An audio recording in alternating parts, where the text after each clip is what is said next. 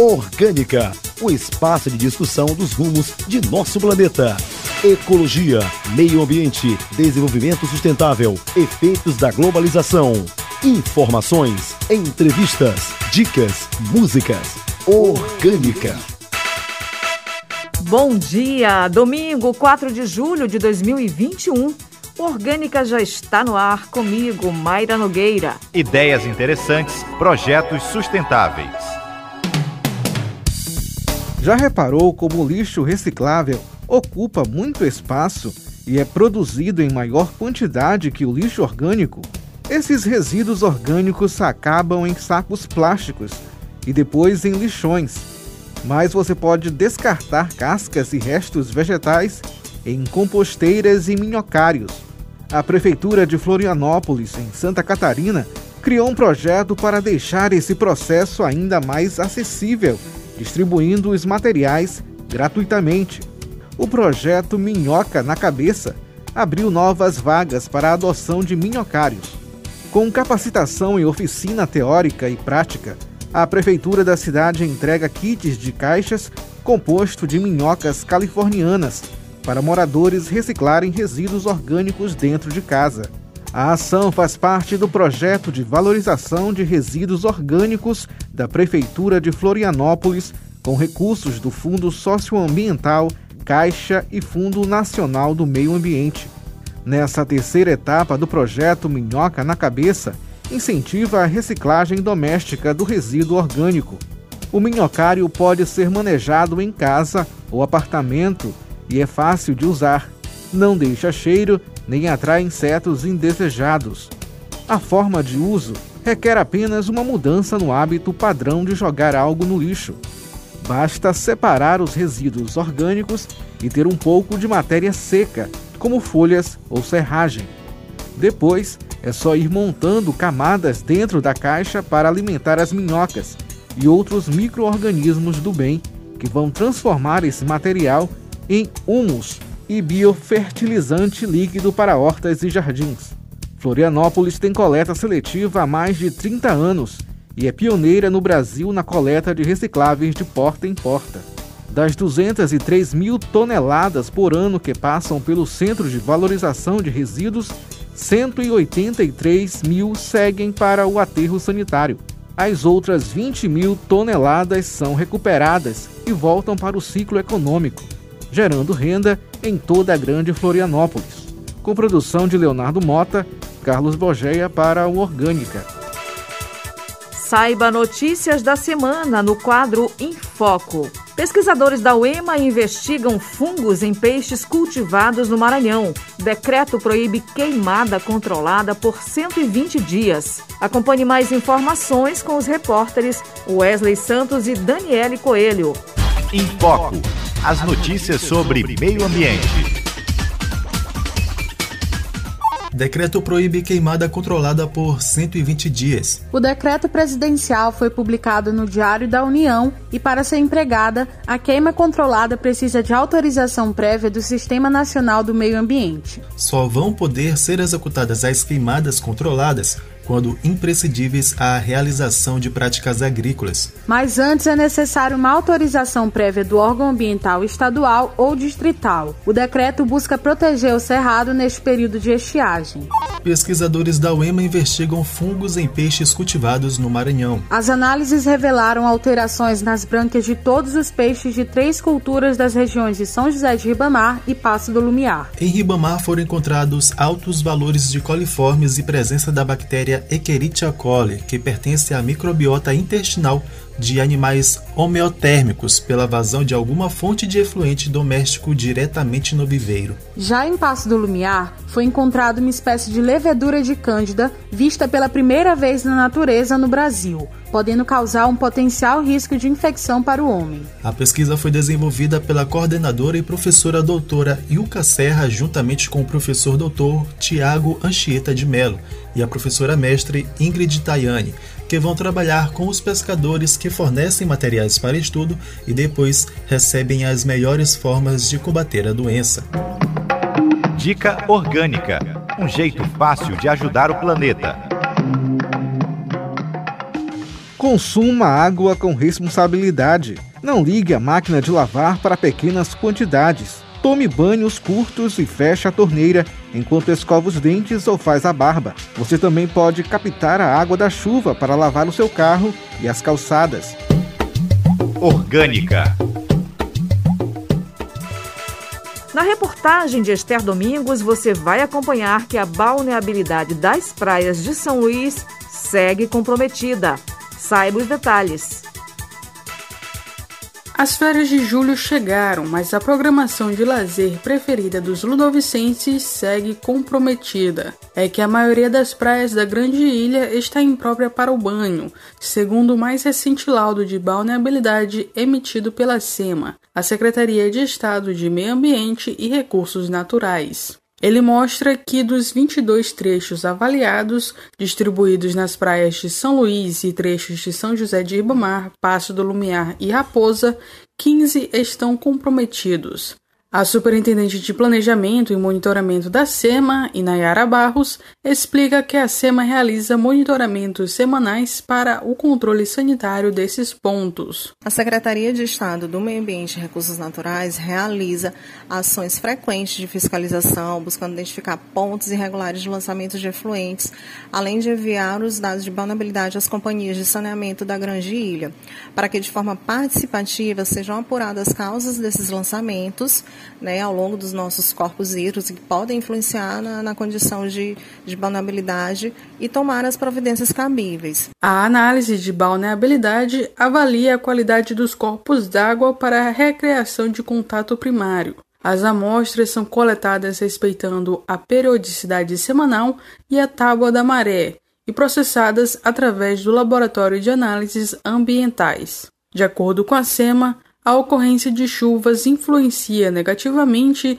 a qualidade das águas das praias, considerando que ocorre maior carreamento de matéria orgânica resultante da lavagem das vias públicas para os rios e, consequentemente, para os mares. Logo, na ocorrência de chuvas, é recomendado evitar a recreação nas 24 horas seguintes. Outro fator relevante é que grande, grande parte das praias que são monitoradas se encontram em áreas de baías, onde a renovação das águas pelas correntes de maré ocorre mais lentamente que nas áreas as quais chamamos de mar aberto, dificultando assim a dispersão de tais poluentes. Com a diminuição das chuvas, esperamos que as condições de vulnerabilidade comecem a melhorar. Já podemos perceber uma melhora entre o laudo emitido na semana passada, onde tínhamos cinco pontos próprios para banho, e o emitido nesta semana, onde já podemos perceber sete pontos próprios para banho. Além dos fatores naturais, a SEMA alerta também sobre o descarte inadequado de resíduos nas vias públicas e praias, que além de contribuir para a poluição, pode gerar prejuízos ao desenvolvimento de algumas espécies marinhas, acarretando até na ameaça de extinção de algumas delas. Enfatizamos também que é muito importante que a população se sensibilize quanto aos resíduos gerados descartados de forma irregular nas vias públicas, esgotos e praias, o que de alguma forma também pode contribuir na condição de banho inadequada das praias monitoradas. As condições de balneabilidade das praias do litoral norte da ilha de São Luís podem ser acompanhadas pelo mapa interativo de balneabilidade disponível no site da SEMA, onde também é possível denunciar irregularidades nas áreas monitoradas. Da Universidade FM do Maranhão, em São Luís, Esther Domingos. Dica Orgânica um jeito fácil de ajudar o planeta. Adote um copo em seu ambiente de trabalho. Além do aspecto econômico, a diminuição do uso de copos descartáveis faz bem ao meio ambiente, já que o plástico leva vários anos para se degradar na natureza. Orgânica. E você pode sugerir pautas para o programa Orgânica. Envie para o WhatsApp 98 99181 9570. Polícia Rodoviária apreende madeira irregular em Imperatriz. Você sabe o que é rede trófica? E no quadro em pauta, vamos falar sobre ostras, características e cultivo com a professora e pesquisadora do IFMA, Isabel Funo.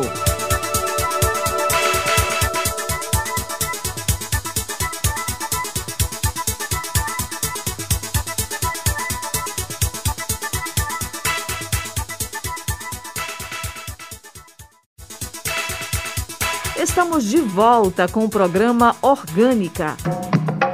Dica Orgânica um jeito fácil de ajudar o planeta. Opte por receber faturas e avisos digitais. Peça às empresas ou fornecedores para enviar boletos por e-mail. A utilização do papel pode consumir florestas e prejudicar ecossistemas inteiros. Dê preferência ao uso de tablets, celulares, notebooks e afins ao invés da impressão.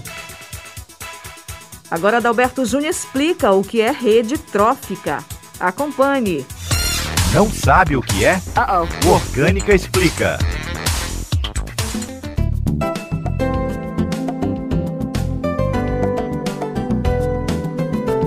Você sabe o que é rede trófica? Rede ou teia trófica é a interligação natural de cadeias alimentares ou relações predatórias em uma comunidade ecológica. Todas as formas de vida podem ser agrupadas em uma das duas categorias, autotróficos ou heterotróficos. Para manter seus corpos, crescer, desenvolver e reproduzir, os autótrofos produzem matéria orgânica a partir de substâncias inorgânicas como minerais e gases, como o dióxido de carbono carbono. Essas reações químicas necessitam de energia, principalmente do Sol, e em grande parte por meio da fotossíntese, embora uma pequena quantidade venha de fontes hidrotermais e fontes termais. Em pauta: Gestão e desenvolvimento sustentável no centro da discussão. A ostra é um molusco que se desenvolve dentro de conchas de diferentes formatos e é encontrada junto a raízes dos mangues ou sobre superfícies rochosas. O molusco também é bastante apreciado na culinária de diversas culturas. E para falar sobre ostras, características e cultivo, conversamos agora com a professora e pesquisadora na área de aquicultura Isabel Funo que também é administradora do Núcleo de Maricultura no Mar do Instituto Federal do Maranhão, IFMA. Bom dia, Isabel Funo. Seja bem-vinda ao programa Orgânica. Bom dia, Mayra. Bom dia, ouvintes do programa Orgânica. É uma grande satisfação estar aqui hoje com vocês. Isabel, quais são as características da ostra? Quais espécies são nativas do Brasil?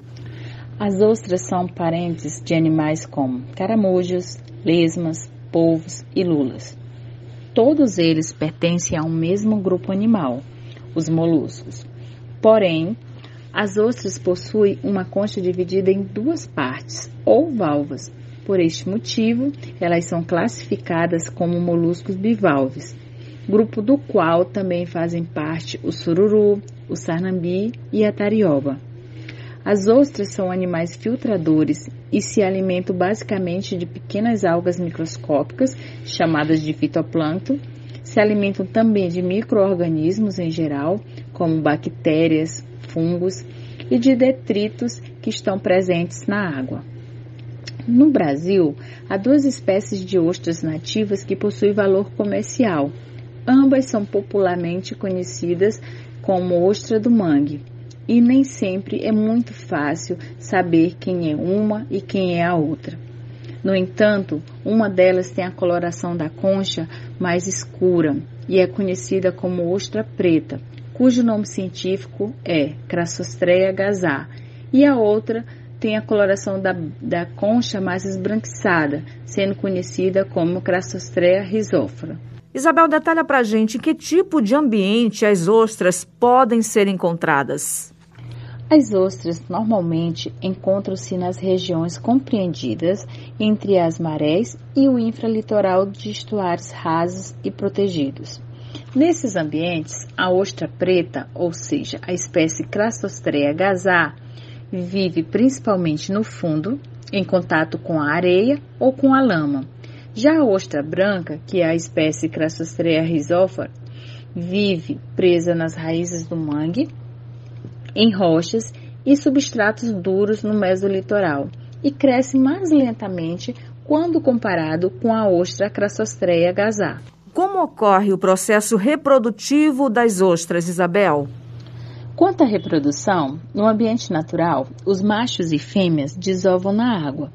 Após a fecundação, ocorre o desenvolvimento embrionário, que tem uma duração aí de 8 a 12 horas, e posteriormente inicia o desenvolvimento larval, que pode variar de 20 a 30 dias dependendo da espécie e de alguns fatores ambientais.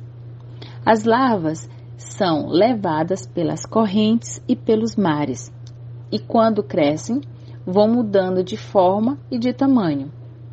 Cada formato diferente é considerado uma fase larval, recebendo os seguintes nomes: trocófora, lava D, vélide e pé de vélide. Depois de mais ou menos duas semanas, as lavas pé de vélide estão prontas para se fixar em qualquer substrato ou estrutura dura e se desenvolver, passando então a ser chamada de semente, Isabel, o processo reprodutivo das ostras também pode ser realizado em laboratório?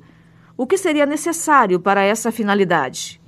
A reprodução das ostras também pode ser realizada no laboratório. Para isso, é necessário termos um laboratório adequado para esse tipo de atividade.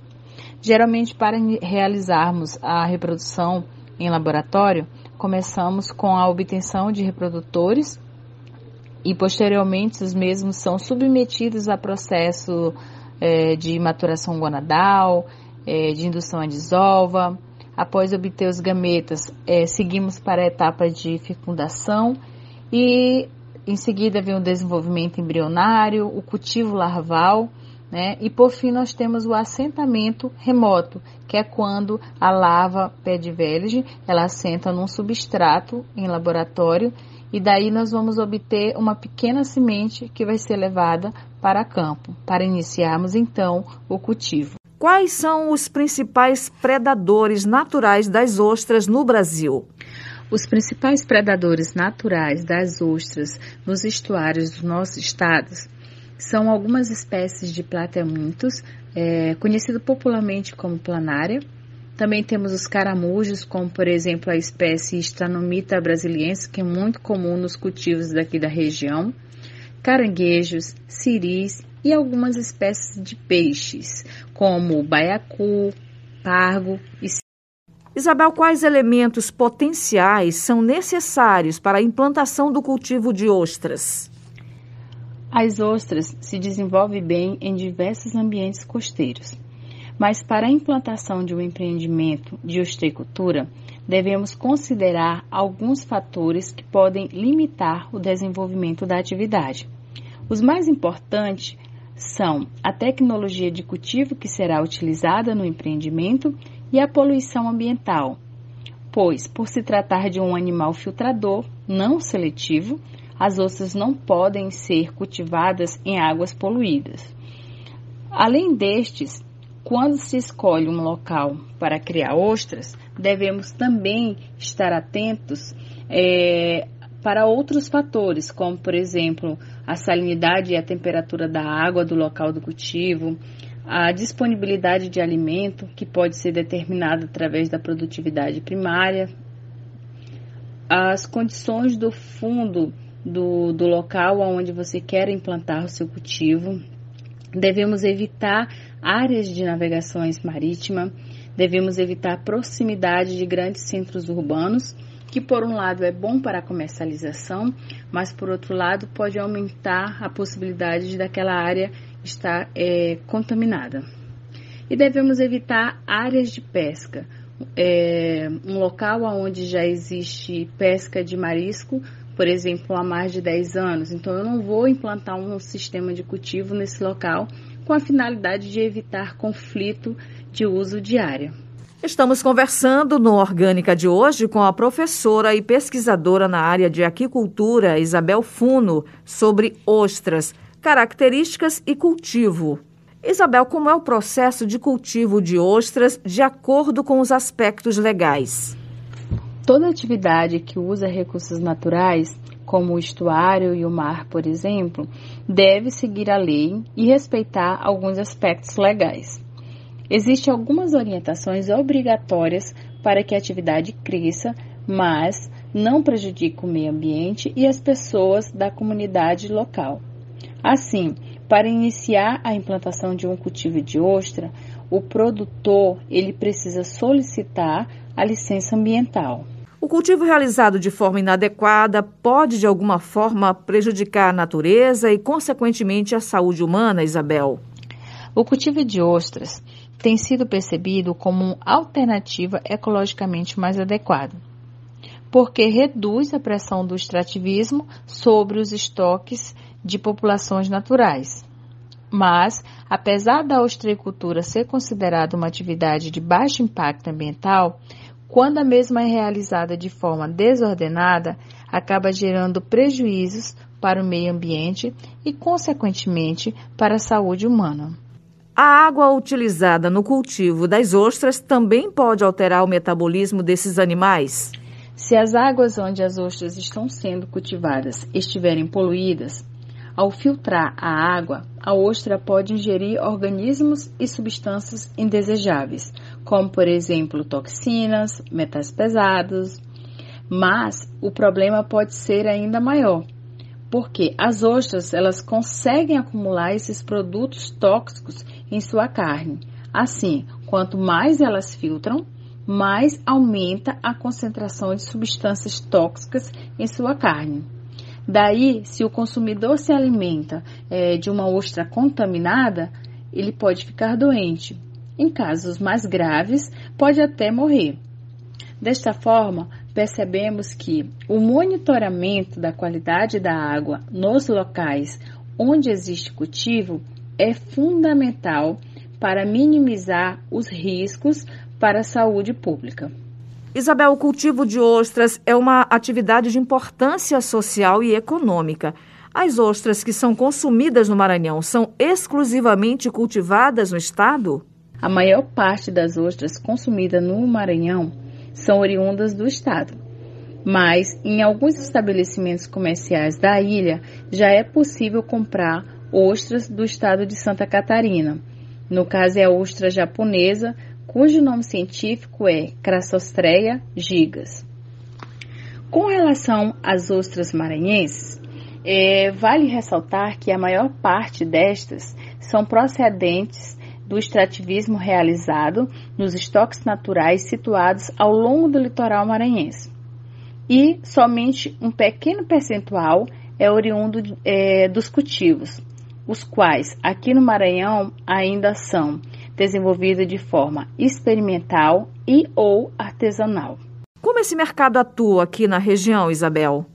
As ostras pescadas e cultivadas aqui no estado, geralmente elas são comercializadas frescas nas praias, em feiras, em restaurantes, em empórios e às vezes até no próprio local de cultivo. Isabel, como a produção de ostras pode contribuir para a abertura de novos mercados no Maranhão, bem como no que se refere aos benefícios ambientais para o Estado? O cultivo de ostra no Maranhão ainda se encontra numa fase experimental e ou artesanal, ou seja, com uma produção ainda muito pequena. Mas, caso essa atividade desenvolva no estado, o aumento da produção de ostra na região poderá sim contribuir para a abertura de novos mercados, diversificando aí a culinária regional, desenvolvendo o turismo ecológico e gerando emprego e renda para a população local. Já sobre a perspectiva ambiental, o cultivo de ostra pode sim contribuir com a redução da pressão do extrativismo sobre os bancos naturais. Além disso, alguns estudos já evidenciaram que o desenvolvimento da ostreicultura tem contribuído para o aumento da quantidade de ostras nos bancos naturais localizados no entorno dos cultivos de ostras. Isabel Funo, agradecemos aqui a sua participação no programa Orgânica. Muito obrigada pelo convite e foi um grande prazer bater um papo sobre ostreicultura nessa manhã de domingo com você e seus ouvintes. Conversamos no Orgânica de hoje com a professora e pesquisadora na área de aquicultura Isabel Funo sobre ostras, características e cultivo. Dica Orgânica um jeito fácil de ajudar o planeta. Uma das maneiras mais eficazes de aproveitar os alimentos é por meio da compostagem. Cascas de frutas, ovos, pó de café podem ser transformados em um composto rico para as plantas, hortas ou jardins. Orgânica.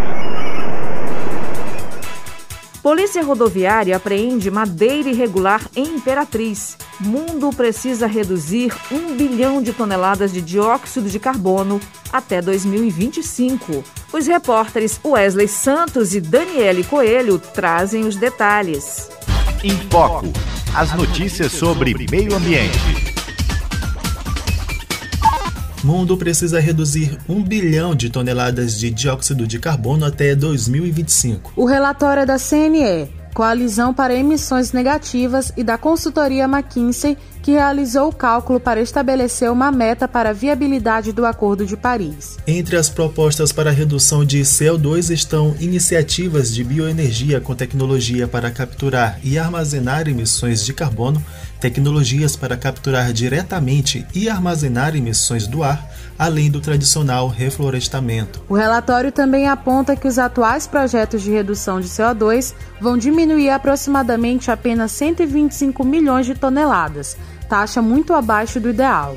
Polícia Rodoviária apreende madeira irregular em Imperatriz. De acordo com a Polícia Rodoviária Federal, não foi apresentado o DAT, documento auxiliar do conhecimento de transporte eletrônico. O motorista possuía o DOF, documento de origem florestal, mas as cargas divergiam dos dados do documento. Diante destes fatos, o motorista foi autuado por transportar, adquirir e vender madeiras e lenhas por meio de documentos falsos e teve caminhão e carga retidos em uma unidade operacional de Imperatriz.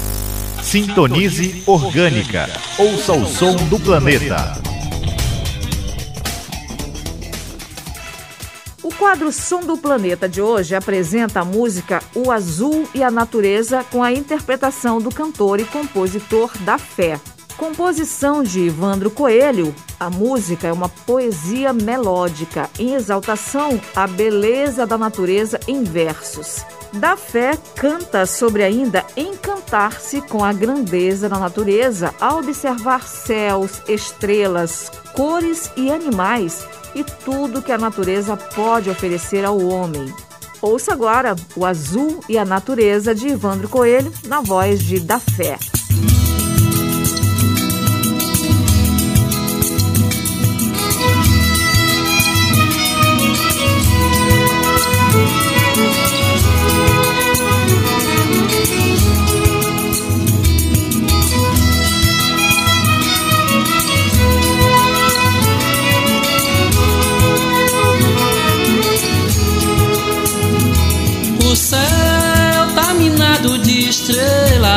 Eu não me canso de vê-las como quem deseja ter a exata medida da beleza dessa que fica escondida entre azul e a natureza, nas pedras do firmamento, nas sombras do esquecimento ou nos olhos da menina.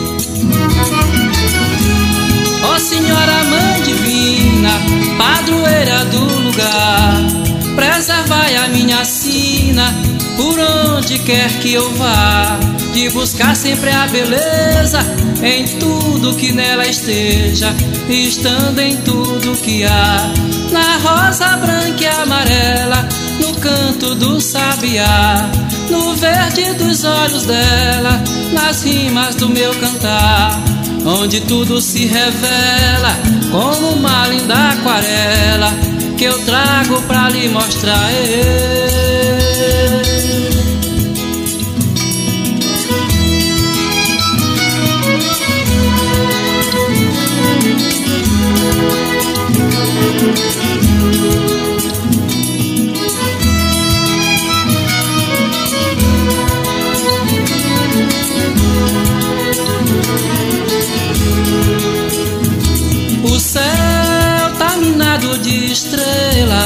Eu não me canso de vê-las como quem deseja ter a exata medida da beleza, dessa que fica escondida entre o azul e a natureza nas pedras do firmamento, nas sombras do esquecimento, ou nos olhos da menina. Ó Senhora Mãe Divina, padroeira do lugar, preservai a minha sina por onde quer que eu vá. De buscar sempre a beleza em tudo que nela esteja, estando em tudo que há. Na rosa branca e amarela, no canto do sabiá, no verde dos olhos dela, nas rimas do meu cantar, onde tudo se revela como uma linda aquarela que eu trago pra lhe mostrar.